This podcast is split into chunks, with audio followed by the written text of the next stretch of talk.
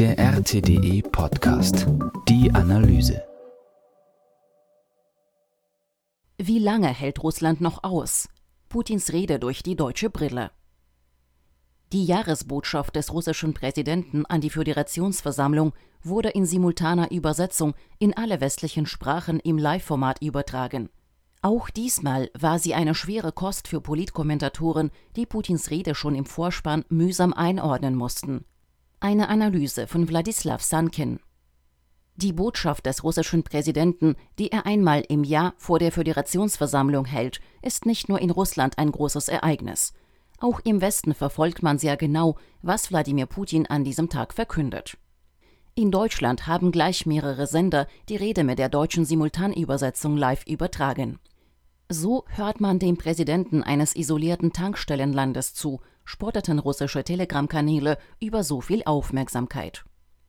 Doch unwidersprochen darf das Gesagte auch in den gediehenen Oasen der Meinungsfreiheit natürlich nicht bleiben. Vor, nach und während der Rede wurden Expertenmeinungen zwecks bessere Einordnung zwischengeschaltet.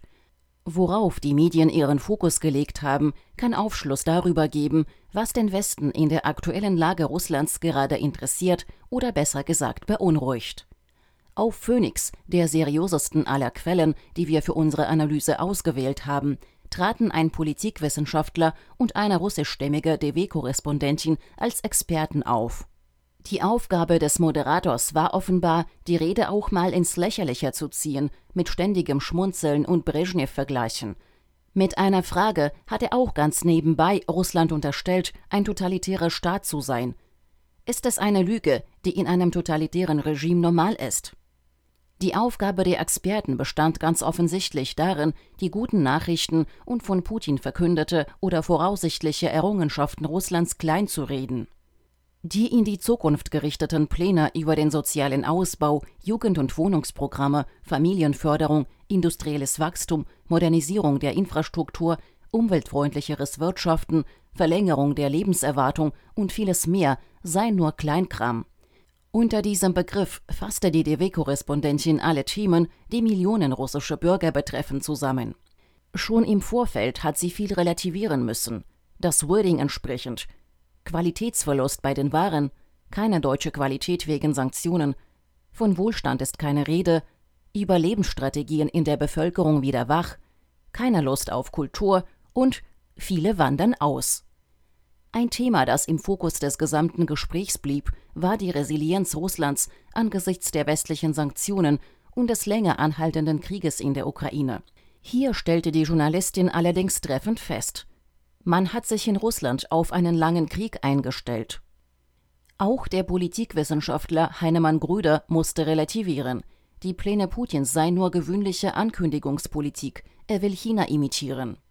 China habe jedoch das Know-how kopiert, für Russland sei technologische Souveränität wegen der Sanktionen nicht zu erreichen. Der Experte beruhigt ein bisschen, die Auswirkungen der Sanktionen seien durchaus spürbar.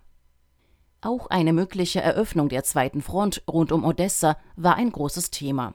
Phoenix hat dazu einen ganzen Bericht vorbereitet.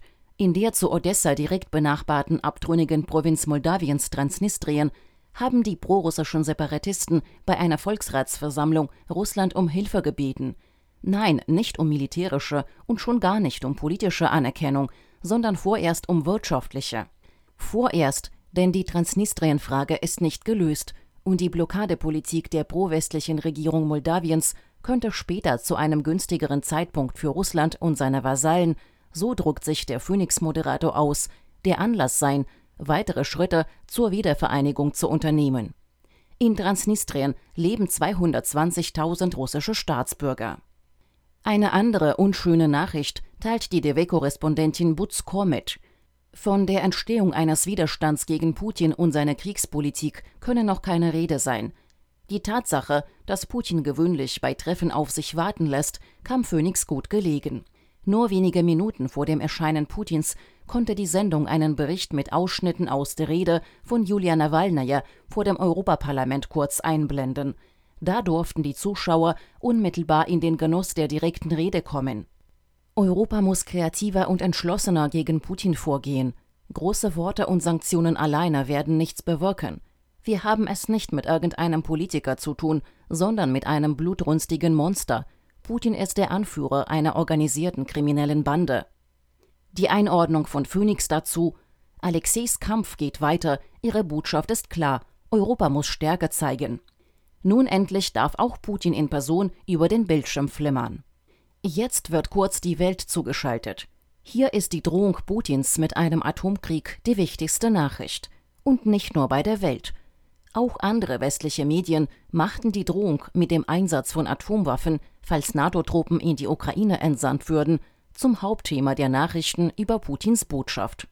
Man fragt sich nur, ob irgendjemand im Westen tatsächlich hoffte, Russland eine strategische Niederlage zufügen zu können, ohne dass es zu einem Atomkonflikt kommt.